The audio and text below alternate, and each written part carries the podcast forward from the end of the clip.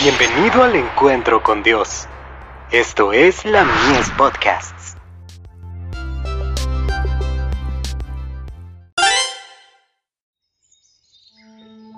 La maravillosa gracia de Dios. Soledad indescriptible. He pisado yo solo el lagar, y de los pueblos nadie había conmigo. Isaías 63, verso 3. Durante su niñez, su juventud y su edad viril, Jesús anduvo solo. En su pureza y fidelidad, pisó solo el lagar, y ninguno del pueblo estuvo con él. Llevó el espantoso peso de la responsabilidad de salvar a los hombres. Sabía que a menos que hubiese un cambio definido en los principios y los propósitos de la familia humana, todos se perderían. Era esto lo que pesaba sobre su alma, y nadie podía apreciar esa carga que descansaba sobre él. El deseado de todas las gentes. Página 71. Durante toda su vida, su madre y sus hermanos no comprendieron su misión. Ni aun sus discípulos le comprendieron.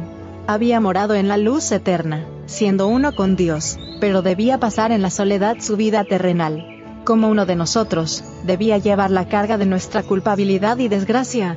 El ser sin pecado debía sentir la vergüenza del pecado. El amante de la paz debía habitar con la disensión, la verdad debía morar con la mentira, la pureza con la vileza. Todo el pecado, la discordia y la contaminadora concupiscencia de la transgresión torturaban su espíritu. Debía hollar la senda y llevar la carga solo. Sobre aquel que había depuesto su gloria y aceptado la debilidad de la humanidad, debía descansar la redención del mundo. Él lo veía y sentía todo, pero su propósito permanecía firme.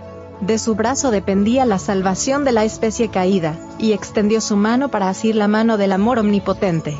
El deseado de todas las gentes. Páginas 71, 85 y 86. La soledad de Cristo, separado de las cortes celestiales, viviendo la vida de los seres humanos, nunca fue comprendida ni apreciada por sus discípulos como debiera haberlo sido cuando ya no estaba con ellos, y se sintieron en verdad como ovejas sin pastor, empezaron a ver cómo hubieran podido hacerle atenciones que hubieran infundido alegría a su corazón. La misma necesidad es evidente en nuestro mundo de hoy. Son pocos los que aprecian todo lo que Cristo es para ellos.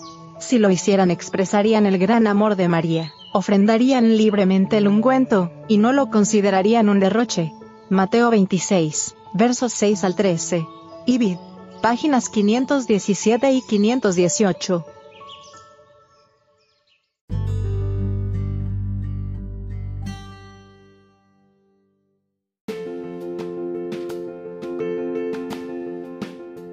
Visítanos en www.ministeriolamies.org para más contenido.